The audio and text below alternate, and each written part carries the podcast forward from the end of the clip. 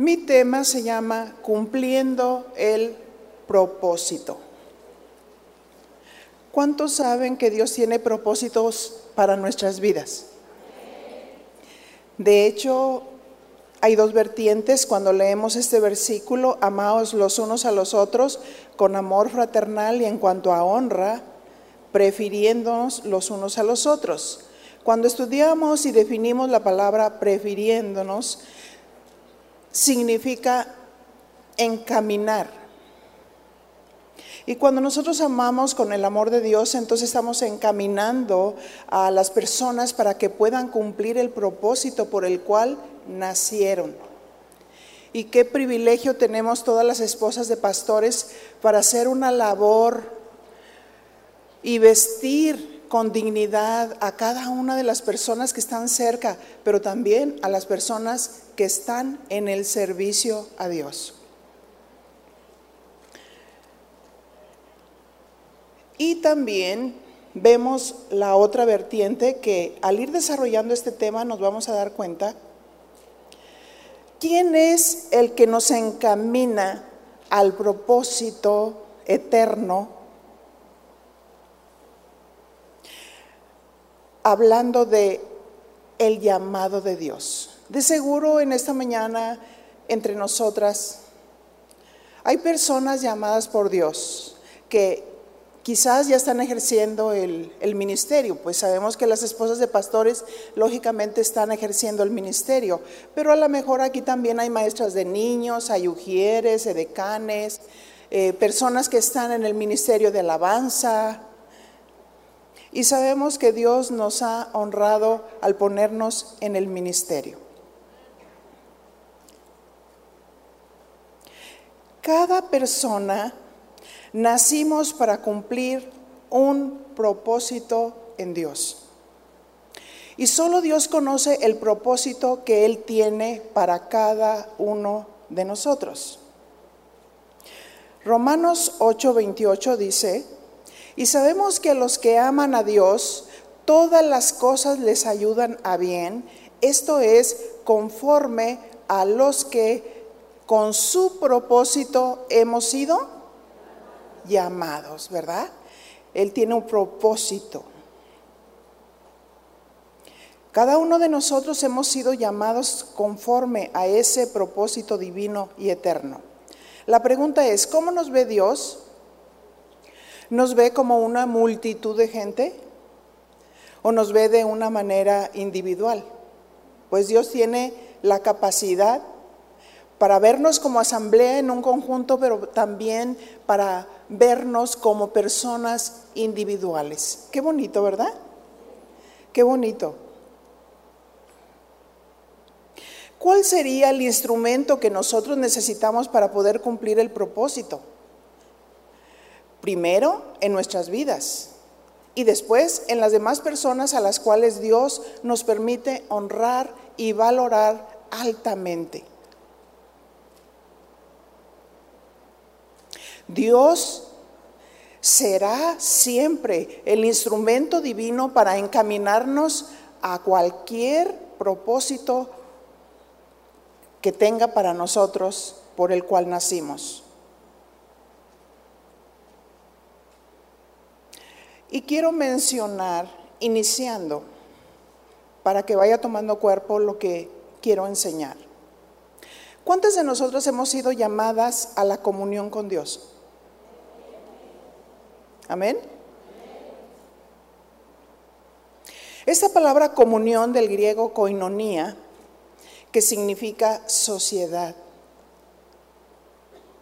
Y cuando estamos hablando de sociedad, estamos hablando de dos personas que llegan a acuerdos, primero a través de un diálogo, Para que haya diálogo se necesitan dos partes, ¿verdad que sí? Porque a veces nosotros decimos, yo tengo comunión con Dios, pero es un monólogo. A veces estoy hablando consigo mismo, pero no siempre estamos hablando con Dios. Y vemos ejemplos en la palabra como, como la parábola del fariseo. Dios que oraba consigo mismo. Yo no soy como estos pecadores.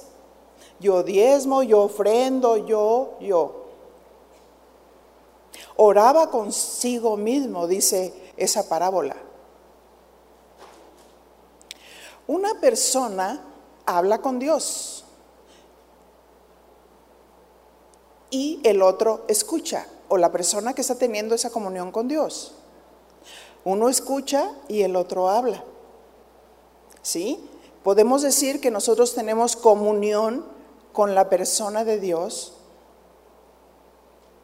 Él nos habla y nosotros escuchamos. Y luego nosotros hablamos con Dios y Dios escucha. Eso es comunión.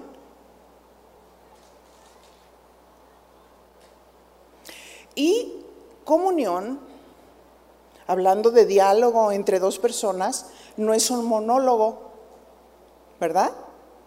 No es un monólogo, porque no es orar consigo mismo, sino tener comunión con Dios. Vamos a hacer un ejercicio. Levanten su mano. Ahora aplaudan. No están sabiendo recibir instrucciones, ¿eh? Levanten su mano. Aplaudan. No, no, no, no, no. ¿Ven? ¿Se fija cómo no, no sabemos recibir instrucciones? Fíjese la primera instrucción, levante su mano, no digo azótela con la, la otra. ¿Verdad que no dije eso? Levante su mano, aplauda. La pregunta es, ¿se puede aplaudir con una sola mano? ¿Verdad que no? Entonces, ¿cómo nosotros decimos que tenemos comunión con Dios cuando hablamos solamente consigo mismo? Es un diálogo. Lucas 10, 38 nos dice, hablando de dos mujeres, aconteció que yendo de camino, entró en una aldea, estaba refiriéndose a Jesús, y una mujer llamada Marta le recibió en su casa. Pero una cosa es recibirlo y la otra cosa es verdaderamente honrar su presencia. Pero Marta deshonró a Dios porque estaba afanada y turbada, queriendo hacer muchas cosas para Jesús, pero deshonrando su presencia. Lucas 10:40, pero Marta se preocupaba con muchos quehaceres. ¿Se fijan cómo la palabra tiene un equilibrio? Eso no significa que yo esté echando por tierra el mensaje de de la pastora Almadelia. No, no, no. Que dice que tenemos nosotros que ser virtuosas y hacendosas. Lo que se refiere aquí, que Marta tenía una actitud de afán y de preocupación por los quehaceres, pero ignoraba la presencia de Dios. Y acercándose dijo, Señor, hasta regañándolo, ¿No te da cuidado que mi hermana me deje servir sola? Dile pues que me ayude. Y aquí vemos que el problema de Marta no era el qué hacer, sino estar turbada y afanada por lo que iba a hacer. Pero su hermana María honró su presencia. Y de ahí parte todo, de la honra a Dios.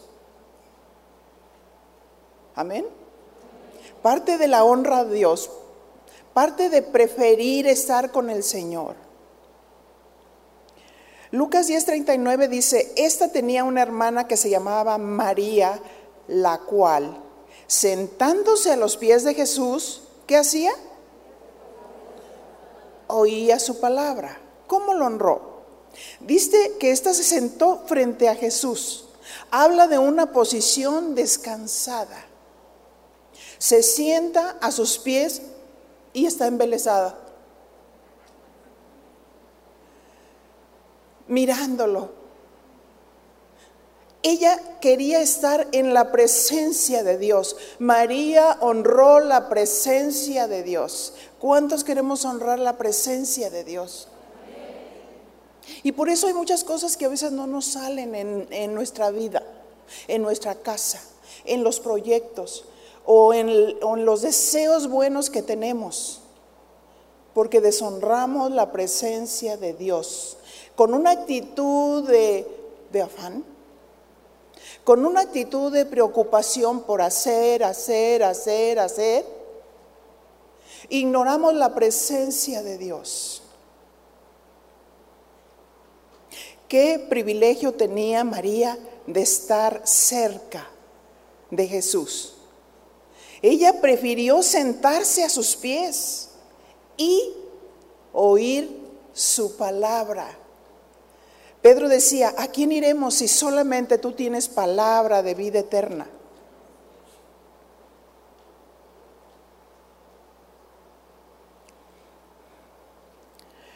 Quiero enfatizar que muchos, aunque nos decimos cristianos, no decidimos estar en su presencia. Y algunos en estos tiempos dicen que Dios ya no habla, ¿Han escuchado eso? Sí. Solo a través de su palabra. Lógicamente que Dios nos habla a través de su palabra. Pero ¿cuántos saben que cuando Jesús se fue, nos dejó el Espíritu Santo? Dios nos habla a través de su palabra, pero no ignoramos su presencia. ¿Cuántos saben que Dios está vivo? ¿verdad? No nada más murió, resucitó al tercer día conforme a las escrituras. Y por eso tenemos vida. Él dijo, es necesario que yo me vaya y les mande el consolador, el espíritu de verdad. Él os enseñará todas las cosas. Qué hermoso es vivir en la presencia de Dios. Qué hermoso es poder tener comunión con Dios, oír a Dios. Y no sentir que estamos perdidos, sino que estamos encontrados. No sentir que no sabemos en qué momento, cómo podemos solucionar si estamos dispuestos a escucharlo a Él.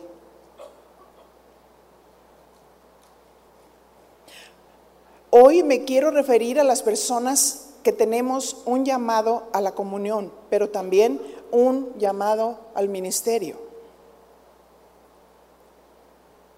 Vamos a ver un ejemplo, cómo Dios infunde valor a sus siervos. Cuando nosotros no creemos en nosotros mismos. Porque quiero decirte, va a haber muchas personas que estar cerca de ti que te van a honrar. Van a haber personas que te van a probar, pero a veces van a haber personas que no te van a probar. Y no por esa razón nosotros decimos, me voy a dejar caer. Porque hay alguien más grande, más cabal, más completo, que cree en nosotros. Amén. Dios cree en nosotros. Dios cree en sus siervos. No importa cómo nos veamos. Él cree en sus siervos.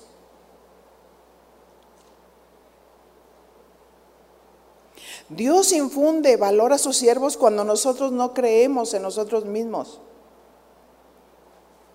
¿Quién es el primero que nos afirma? Dios es el primero que nos afirma. A veces cuando los hombres te desaprueban, a veces cuando Dios dice, esa persona eh, yo la he llamado y, empieza a ver incluso una palabra profética para esa persona. Y vemos que las demás personas se te quedan viendo de arriba abajo diciendo, ¿este? ¿O esta? Hazte una pregunta. ¿Cómo me veo yo a mí mismo?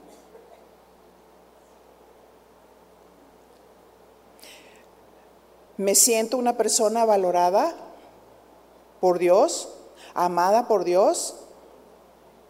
Quizás sí y quizás no. Quiero que observemos a un personaje muy peculiar, al profeta Jeremías. ¿Cómo se veía a sí mismo? Él en sus propios ojos. Jeremías 1:4. Y dice así su palabra. Vino pues palabra de Jehová a mí diciendo. Ahora, observa, vino pues palabra de Jehová a mí. Significa que Dios está hablando. Significa que Dios está vivo, que Dios habla. Se veía que Jeremías tenía una comunión con Dios. Dios está vivo y Dios siempre está hablando de muchas maneras.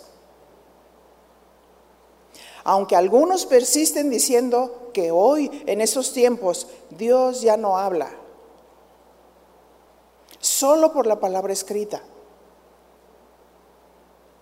Por eso muchos dan la palabra escrita y lo dan de una manera que en lugar de parecer que el Señor Jesús está vivo, pareciera como que la palabra de Dios no tiene el efecto necesario y poderoso para transformar las vidas.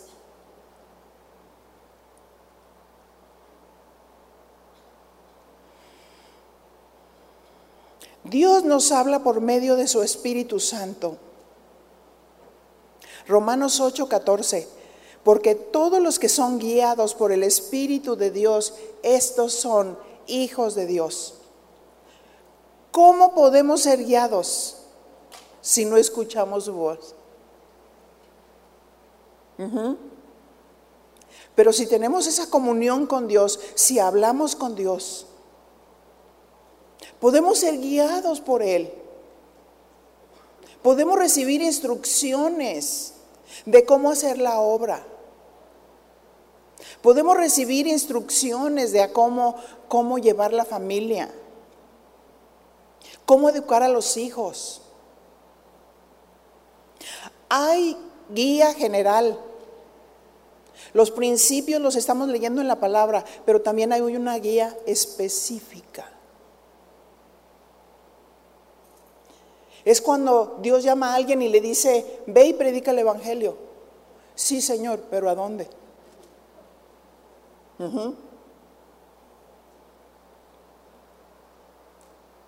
Nadie puede ser guiado sino por el Espíritu Santo. Híjole, qué maravilloso es vivir con un Dios que está vivo. Qué maravilloso es saber que las 24 horas del día nosotros podemos practicar esa comunión, esa oración sin cesar, esa presencia de Dios que está con nosotros, en el cual podemos estar consultando constantemente de en cualquier situación de nuestra vida y dile a tu compañero, nunca está ocupado. Nunca está ocupado. ¿Mm? Su línea tiene una línea directa para ti. Amén.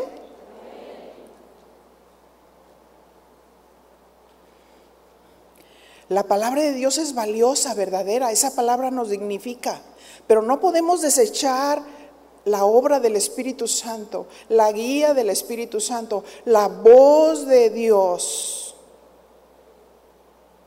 Porque hoy estamos en el tiempo del Espíritu Santo. Jeremías 1.5, volviendo a nuestro profeta que lo dejamos por ahí. Y dice la palabra, antes que te formase en el vientre, te conocí. Y antes que nacieses, te santifiqué y te di por profeta a las naciones. Vemos la primera frase, antes que te formase en el vientre, te conocí. ¿Qué significan estas palabras? Que en el conocimiento previo que Dios tenía de Jeremías, sabía que Jeremías le iba a servir.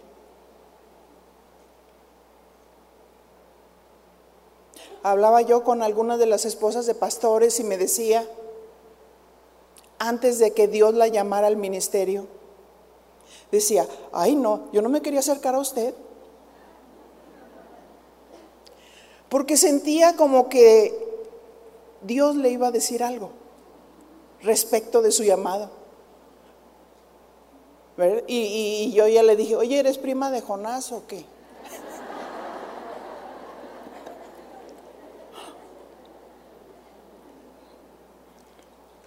Pero fue bien hermoso ver que después de tiempo Dios cambió todas las circunstancias y los levantó como pastores.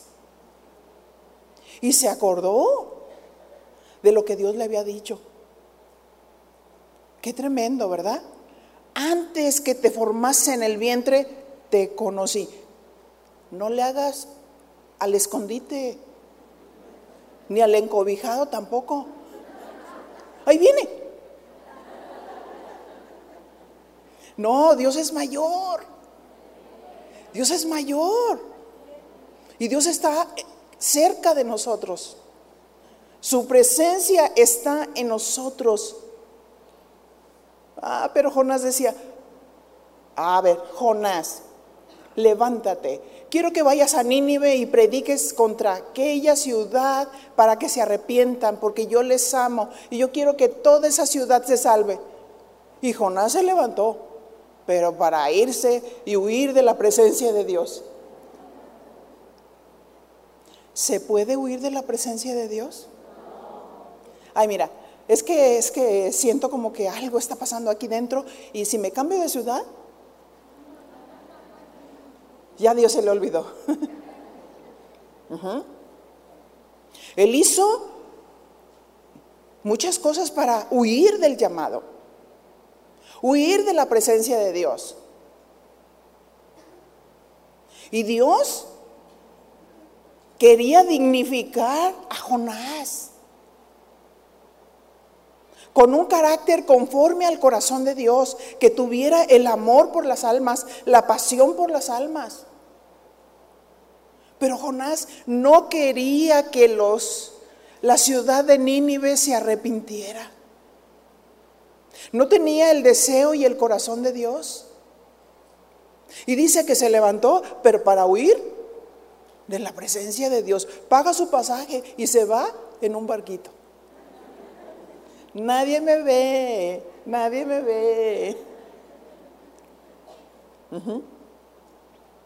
¿Y cuántos saben que Dios va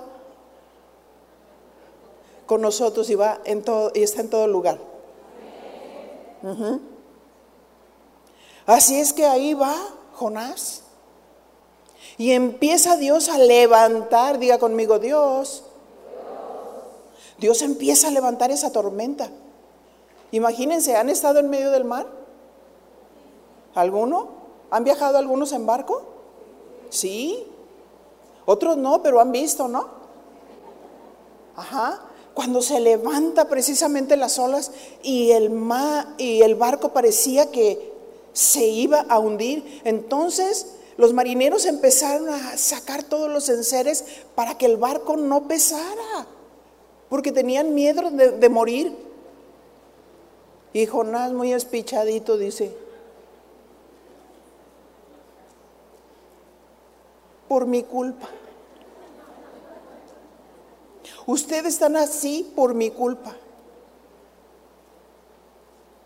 Porque Jehová, y ya les empieza a contar la historia, pero, pero no hay problema. Como yo soy el culpable, pues entonces aviéntenme al mar y lo empezaron a tomar de las manos y de los pies. Digan conmigo.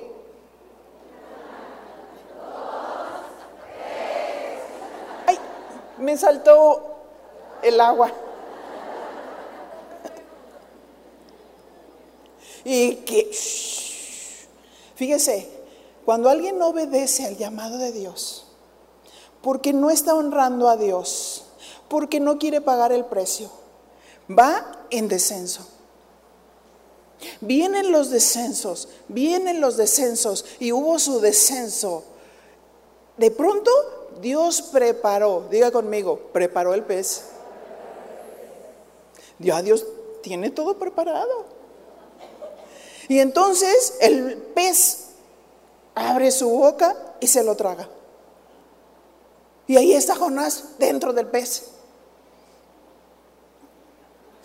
Enredado con las algas que se comió el pez y con líquidos viscosos. Y allí, dentro del pez, aprendió a orar. Señor, Señor, pagaré mis votos. Dígale a su compañero, ¿qué Dios tiene que hacer? Eh? ¿Qué Dios tiene que tratar para, para obedecerle? En el llamado que Dios nos ha hecho, a lo mejor Dios te ha llamado como maestra. Pero tú dices, me levanto, pero para irme más lejos. Y ves que cada domingo cada mes hay presentación de niños y dicen todos, ¡wow! El cunero está creciendo. Y la gente sentada. Cuando Dios les dice, ¿qué esperas? ¿Qué esperas? Es una honra servirme. No oigo, no oigo, soy de palo, tengo orejas de pescado. y decimos, ay Jonás, ¿cómo es Jonás?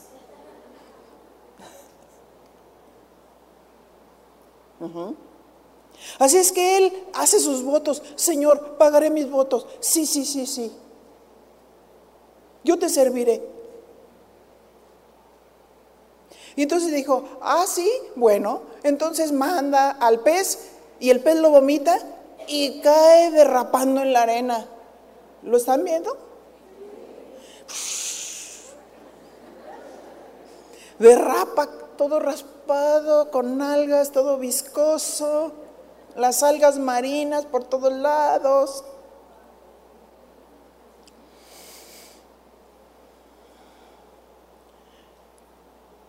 Y se levanta, ¿qué creen que le dijo Dios? No es como nosotros que se nos olvida. ¿Verdad? Y luego se viene una persona, ¿me recuerda? y ves a multitud de gentes y, y, le ves, ay, ¿cómo es posible que no me recuerde? Pero a Dios no se le olvida nada. Y ahí estaba Jonás, quitándose todo. Aquí estoy, Señor. ¿Qué quieres que haga? Ve a Nínive y predica. Dios quería vestirlo de dignidad, quería transformarlo, quería darle también un carácter conforme al corazón de Dios. Era enojón. Dile a tu compañera,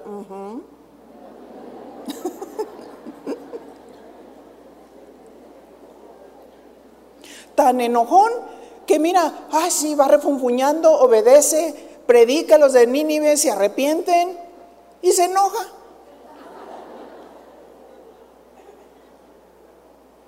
No, no, Dios nos quiere dignificar. A través de darnos un carácter conforme a su corazón a través de darnos amor profundo, pero amor de Dios. Que no seamos profesionales en el ministerio, que tengamos compasión por las almas. Y no decir, ay, ya gané tantas personas para Cristo. Con arrogancia. Así es que ahí estaba eh, Jonás siendo tratado por Dios. Y Dios tuvo compasión de él. Se sentó en un lugar y dice que estaba haciendo un sol tremendo. Entonces Dios hizo crecer una calabacera para que pudiera librarlo del sol. Porque a veces nos ponemos como de mal humor cuando está demasiado caliente. A ver, voltea a ver a su compañera.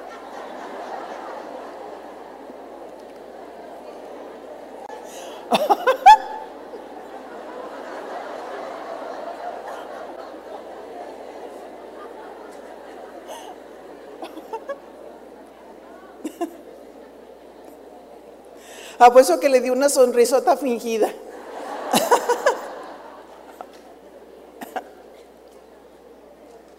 Entonces Dios tuvo compasión y hace crecer la calabacera. Y Jonás le hizo. A ver, hágale conmigo así. Haga de cuenta que la calabacera está sobre su cabeza. Y estaba feliz. Oh ¡Qué rico!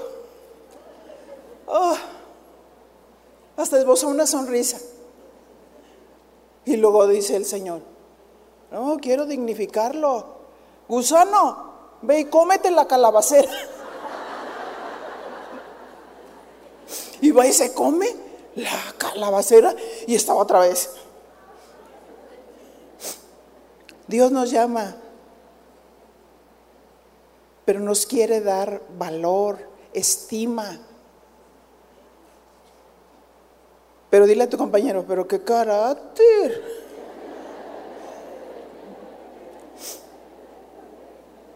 Ajá. Dios quiere transformarnos como Él es. Amoroso, tierno, compasivo, misericordioso, paciente, perdonador,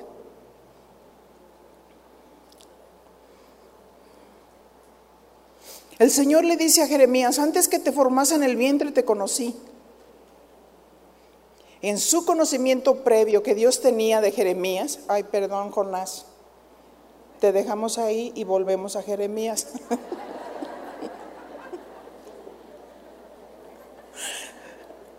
Sabía que Jeremías le iba a servir y que a pesar de su falta de confianza en sí mismo, al final Jeremías iba a responder, porque dice el versículo, antes de que nacieses te santifiqué. ¿Qué significa esta palabra te santifiqué? O te aparté, significa te aparté y te di por profeta a las naciones.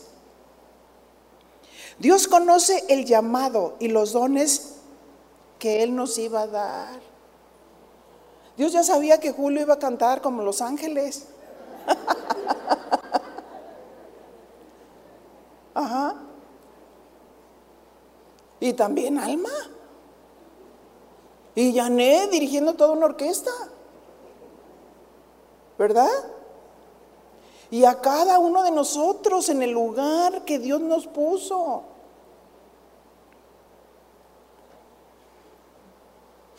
Es una honra servir a Dios. Y Dios le dijo que Él sería su vocero, su profeta. El profeta era un orador inspirado por Dios para hablar su voluntad. Dios nos honra y nos da una misión. ¿Cuál fue la respuesta de Jeremías?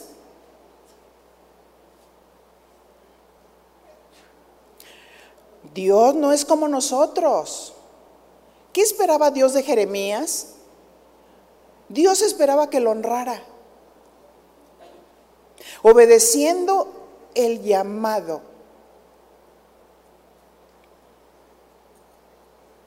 El Señor me hizo sentir que algunos despreciaron el llamado de Dios por querer una posición y perdieron mucho tiempo de su vida. Porque todo parte por la obediencia a Dios.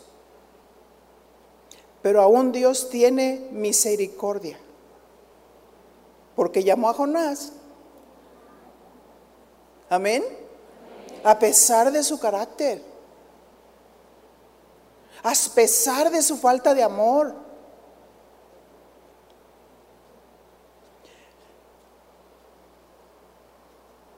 Volviendo al personaje de Jeremías, ¿cómo se veía él delante de Dios? Fíjense cómo se veía. Jeremías 1.6. Y yo dije, ah, ah, Señor Jehová, he aquí que no sé hablar porque soy niño. O sea, él se veía como un niño al no sentirse hábil para hablar. ¿Cómo está nuestro valor o autoestima? E inmediatamente vamos a nuestra capacidad humana o a nuestra falta de preparación. Espérame, Señor, no estudié ciencias de la comunicación. ¿Cómo que me llamaste como orador?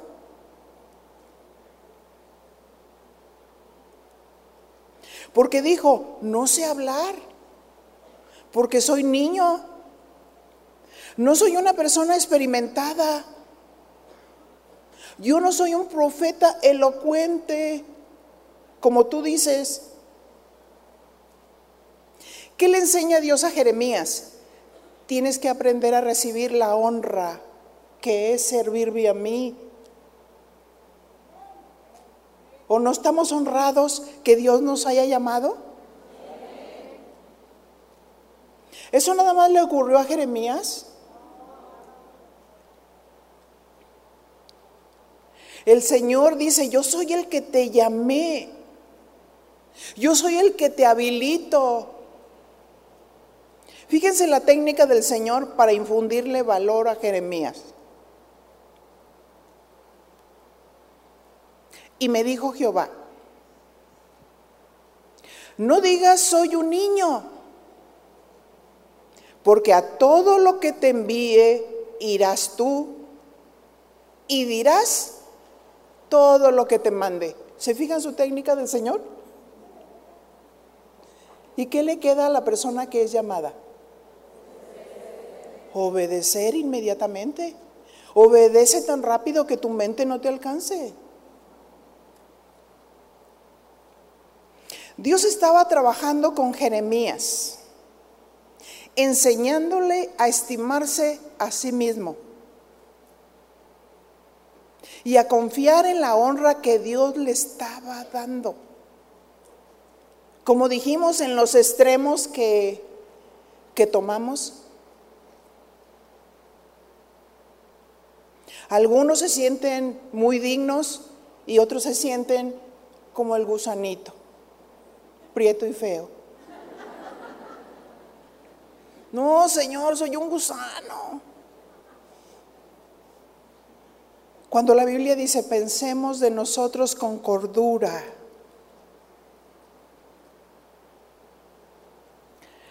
Dios quería enseñarle a estimarse a sí mismo, a no tener un concepto más alto de lo que debe tener, pero pensar de sí con cordura, a confiar en la honra que Dios le estaba dando, porque ¿cuántos saben que es una honra servir al Señor? Y lo honramos cuando obedecemos el llamado. ¿Cómo honró Dios a Jeremías? Lo honró con palabras mostrándole cuál era la misión y el propósito que tenía para él, dándole instrucciones específicas.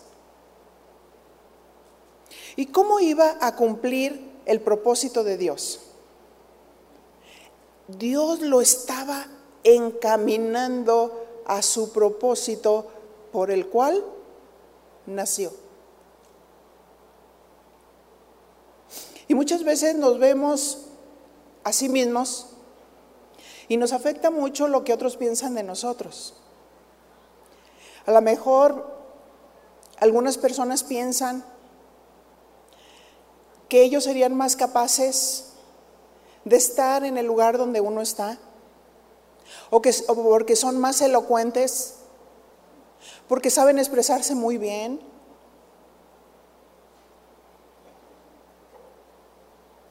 Pero Dios a cada uno de nosotros permite que se levanten circunstancias, porque todas las cosas que Dios permite, las permite para bien. Para llevarnos al propósito que Él ya preparó. Para encaminarnos a ese propósito. Pero si somos cortos de vista, entonces nuestros ojos empiezan a centrarnos en nuestras propias capacidades humanas, pero también en la de los demás. Podemos descubrir y desproteger el corazón y hasta amargarnos. Y eso es lo que el enemigo quiere. Para que se detenga la obra de Dios porque te afectó tanto escuchar que aquella persona se expresara de ti de una manera terrible. Y personas que dicen que son personas de Dios, que no cuidaron sus palabras, que hablaron cosas que no convienen, que pueden en determinado momento dañar tu reputación.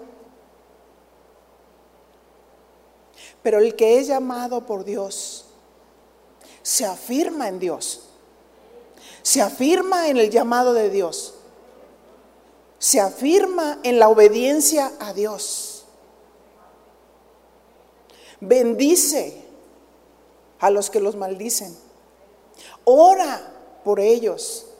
Cuando se los encuentra, no se pone la máscara del santo. ¿Sí? Otros se ponen el de Blue Blue Demon y dicen que son de Dios. Pero, pero si somos de Dios, extendemos nuestras manos y amamos genuinamente y dice el Señor, yo te aparté y te santifiqué para que tú me sirvieras con un corazón puro y limpio. Dice el Señor, yo checo lo externo, pero también lo interno. Yo veo la santidad del corazón, ahí donde nadie ve tus más íntimos pensamientos. Yo los veo. Por eso el Señor nos da principios de cómo responder ante cada una de las situaciones, porque a los que aman a Dios, todas las cosas nos ayudan a bien conforme a los que con su propósito hemos sido llamados. Y él, fíjense de qué manera lo afirmó, encaminándolo al propósito. Porque a todo lo que te envíe irás tú y dirás todo lo que te mande. Pero Dios diciéndole con mucho amor y con mucha determinación de tal manera que solamente te da la instrucción y ¿qué pasa? hay que obedecer. Amén. Porque para cumplir el propósito por el cual Dios nos llamó y nos está encaminando, hay que obedecer. Y cuando nosotros obedecemos, adoramos a Dios. Y cuando nosotros obedecemos, honramos a Dios. Porque se honra a Dios no solo cantando, se honra a Dios obedeciendo. Centrarnos en lo que Dios dice, en los principios, en los mandamientos que Dios nos da, no en lo que la gente dice, no en lo que la gente comenta, no en lo que la gente siente, dejarnos afirmar por Dios. Mientras que otros dicen, no, no, esa persona nomás no la hace.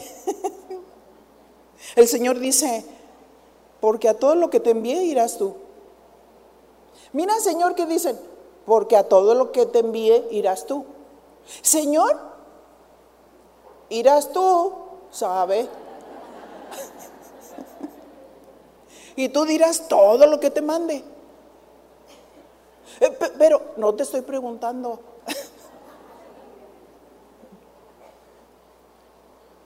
Jeremías se veía a sí mismo como una persona con timidez. Hombre de pocas palabras. Por eso el Señor le dijo, Jeremías 1.8, no temas delante de ellos, porque contigo estoy para librarte. ¿Quién te libra de los enemigos? Entonces, ¿para qué te peleas?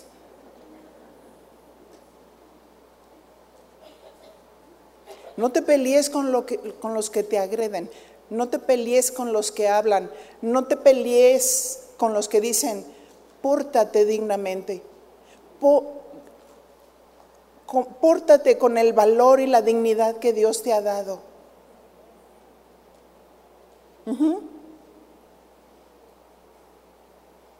Ponte el vestido de amor,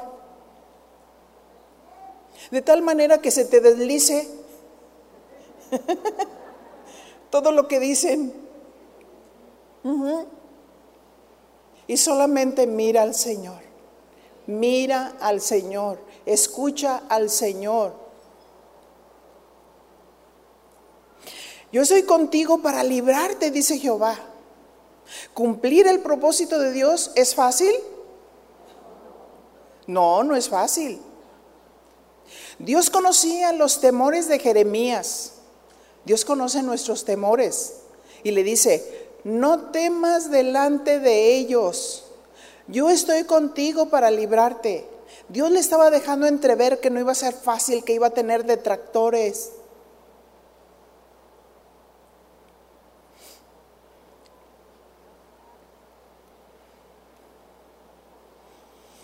Eso me hace recordar situaciones que uno como ministro vive.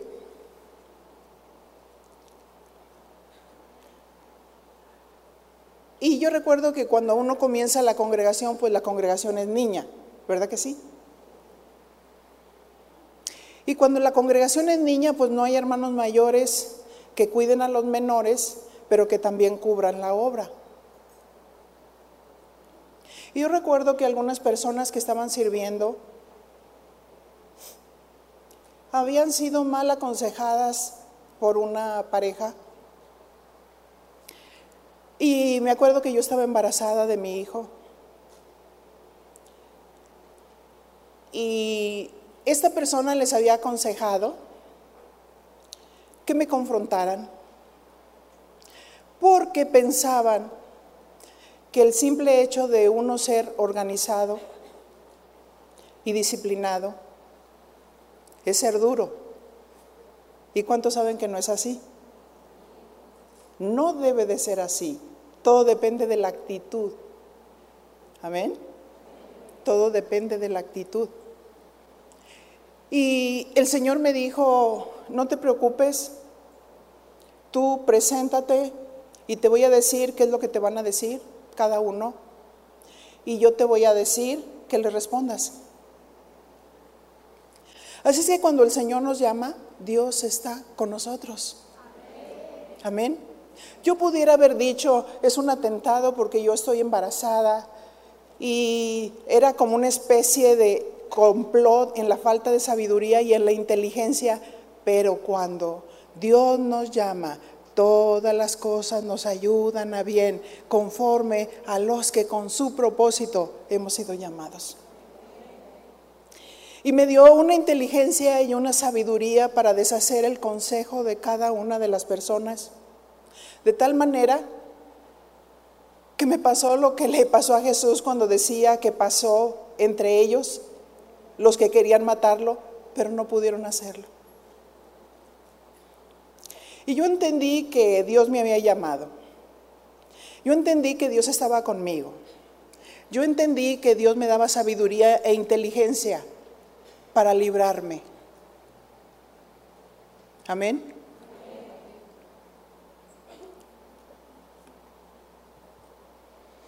Dios es el único que nos puede llevar a cumplir el propósito de Dios. ¿Por qué Dios permite situaciones que parecieran malas, que parecieran injustas?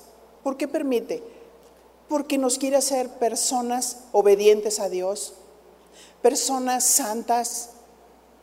Nos da la oportunidad de amar, nos da la, oportunidad de crecer, nos da la oportunidad de adquirir inteligencia y sabiduría de Dios. Ajá. Y de amar aún a los que nos maldicen. Eso es lo que dice la palabra de Dios.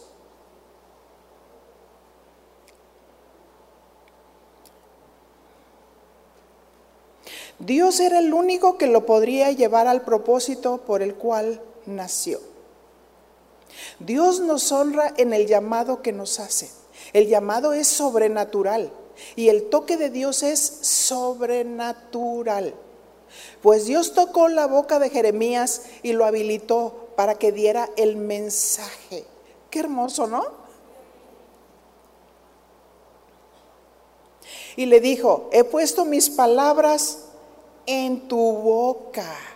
¿Dónde puso sus palabras? He puesto mis palabras en tu boca. Eso es hermoso saber que Dios está con nosotros y que en cualquier circunstancia Dios permite para que nosotros podamos hacer el bien. Amén. Y cuidar la obra. Y muchas veces, aunque sea muy difícil, no tomarlo personal. Dile a tu compañero, no lo tomes personal. Es que Dios nos está enseñando, Dios nos está formando, Dios nos está forjando. Dios le tocó la boca y lo habilitó para que diera el mensaje. Y fíjense lo que dice Jeremías 1.10. Mira que te he puesto en este día sobre naciones y sobre reinos. ¿Y cómo se veía él? ¿Mm? ¿Yo? ¿Sobre naciones y sobre reinos. Tú vas a ir a donde yo te diga y tú vas a decir lo que yo te diga. Ni siquiera se pone a pensar cómo te ves tú. Ni siquiera se enreda con nosotros en esos miedos. ¿Verdad que no? Te he puesto este día sobre naciones y sobre reinos. ¿Para qué? Para arrancar para destruir, para arruinar, para derribar. Jeremías había sido llamado a predicar a una nación muy rebelde. Y Dios lo levantó. Dios sabía que no se iban a convertir. Pero Dios levantó a Jeremías y les dio la oportunidad de tener el mensaje. Y le dijo, yo te pongo sobre reinos para arrancar y para destruir. En un pueblo muy rebelde donde el profeta se levantó para arruinar las ideas, los conceptos humanos, para declarar los pecados del pueblo la idolatría en la que estaban. El Señor mismo dice, ahí en Jeremías, me dejaron a mí fuente de agua viva y cavaron para sí cisternas rotas que no retienen el agua. Cuando no se retiene el agua, cuando no se retiene la presencia de Dios, es porque hay pecado. Entonces Dios levanta a sus profetas no se puede plantar si no se ha arrancado. Te he puesto para destruir, para arruinar, para derribar ideas, conceptos, pecados de la carne. Pero también te he puesto para edificar y plantar.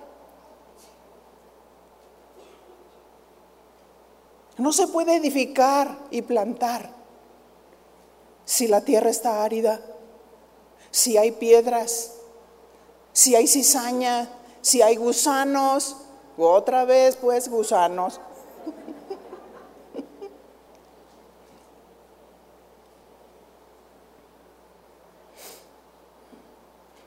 Qué tremendo, ¿no?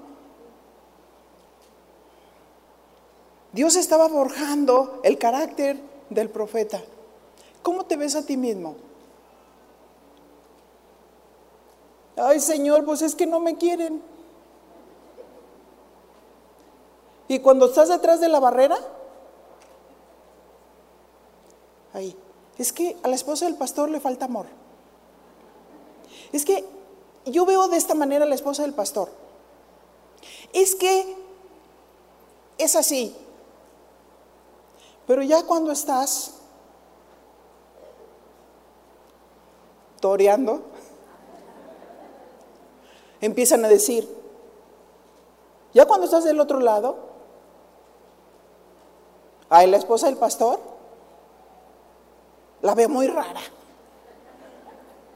Y entonces aprendes una lección muy tremenda. Estando en ese lugar donde Dios te puso, para que te dieras cuenta y dile a tu compañera que calladita te ves más bonita.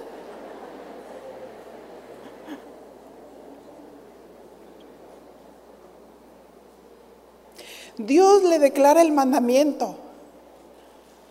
Cuando Dios te viste de dignidad, no queda más que obedecer. Amén. Deja que Él te toque para que puedas cumplir el propósito de Dios. Y le dijo, te he puesto sobre naciones y sobre reinos.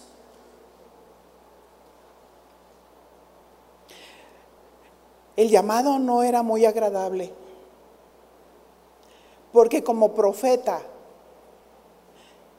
tenía que preparar la tierra. Como profeta tenía que arrancar, derribar, destruir.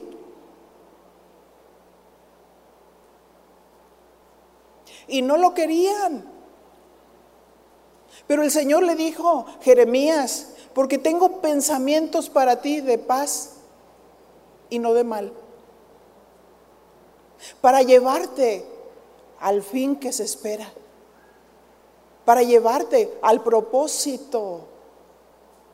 Muchas veces que Jeremías quiso claudicar. Porque lo metían en cisternas, lo atacaban. Y él dijo, hablando con Dios, no, no, no, no, la cosa está tremenda. Pero Jeremías decía, me sedujiste, porque fuiste más fuerte que yo. Cuando empezó a hablar con el Señor y le dijo, Señor, mira lo que me está pasando. El Señor le dijo, mi amado mi amado, de gran valor. Y dice, y cuando menos acordé, ya estaba atrapado otra vez por él.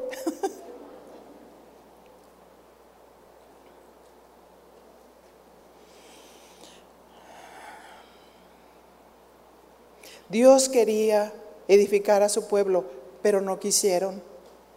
Dios quería establecerlo como un pueblo santo, pero no quisieron. ¿Es suficiente la dignidad de Dios para cumplir sus propósitos? Sí, pero necesitamos obedecer. Y yo podría seguir hablando, pero quiero hacer una oración por personas que están en el ministerio, pero que han estado batallando con su autoestima, su valor, porque no se han sentido lo capaces para hacer su obra. Yo quisiera que levantaras tu mano si tú estás en esa ocasión. Dejen de mover un momento los abanicos y no voy a pensar que... Levanten su mano, por favor. Esas personas que están ahí, vénganse aquí adelante. ¿Y me pueden ayudar, por favor, con el piano? Levanta tus manos y mira al Señor. Jeremías se encontró con el Señor, que Él era el único que lo podía llevar al propósito divino. Y quiero decirte que solamente Dios es el único que te puede llevar a cumplir ese propósito divino en la obra de Dios.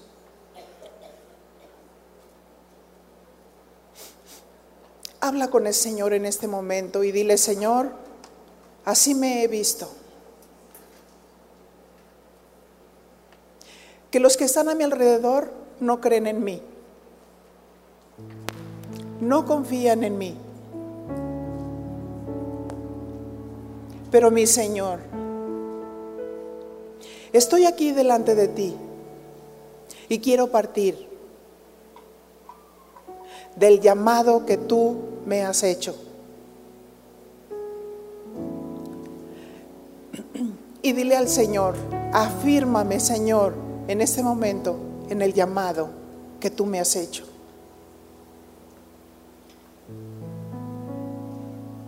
Afírmame Señor. Yo quiero confiar en lo que tú dices, no en lo que los demás dicen. Oh, mi Señor, tú tocaste el área deficiente de Jeremías. Él se sentía que no era hábil para hablar. Sin embargo, Dios tocó esa área deficiente. Y mi Señor, te pido en este momento que tú toques en mi vida esa área deficiente. No es como yo me vea, es como tú me ves. No es lo que yo piense, sino lo que tú piensas de mí. Tú eres el que me has llamado. Y mi Señor, yo creo que tú me has ungido. Yo creo que tengo tu Espíritu Santo.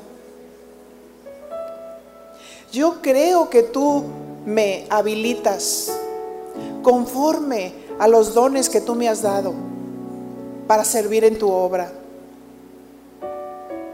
Yo lo creo, Señor, firmemente. Y te pido perdón, Señor. Te pido perdón, Señor. Porque aún me he expresado mal de mí.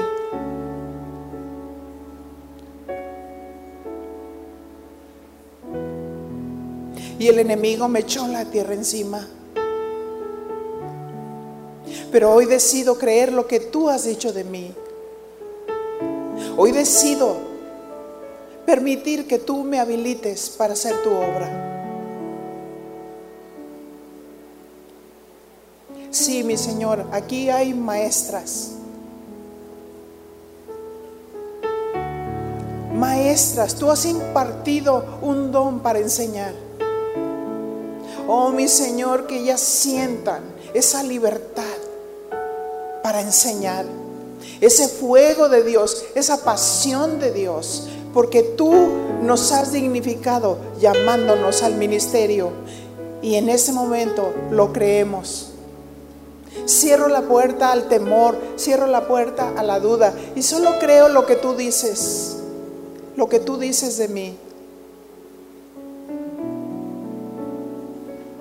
que yo soy tu hija amada.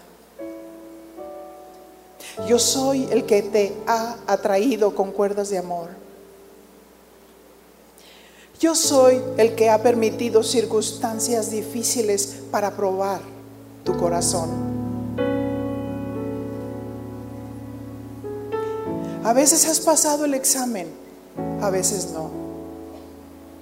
Pero entiende que soy yo el que muchas veces levanto el mar y que permito las circunstancias para hacerte bien.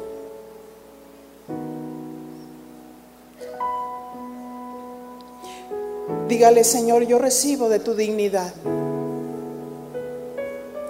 Yo recibo, Señor, esa habilidad que tú me has dado conforme a los dones que tú ya has depositado en mí para servir a otros. Oh mi Señor, que yo tenga ese ferviente amor de tal manera que yo pueda ser un instrumento para habilitar a otros. Que ellos puedan ver en mí la seguridad, la confianza, el honor que tenemos de servirte y la dignidad. Con esa sencillez, con esa humildad, para impartir lo que Dios nos da. Oh sí, Señor, porque tú quieres que nos amemos unos a otros. Y tú quieres que ayudemos a otros a levantar su valor, su dignidad que tú les has dado como personas para encaminarlos al propósito que tú tienes para ellos. Por eso estamos aquí ahorita en este lugar. Para afirmarnos en Dios, para afirmarnos en su palabra.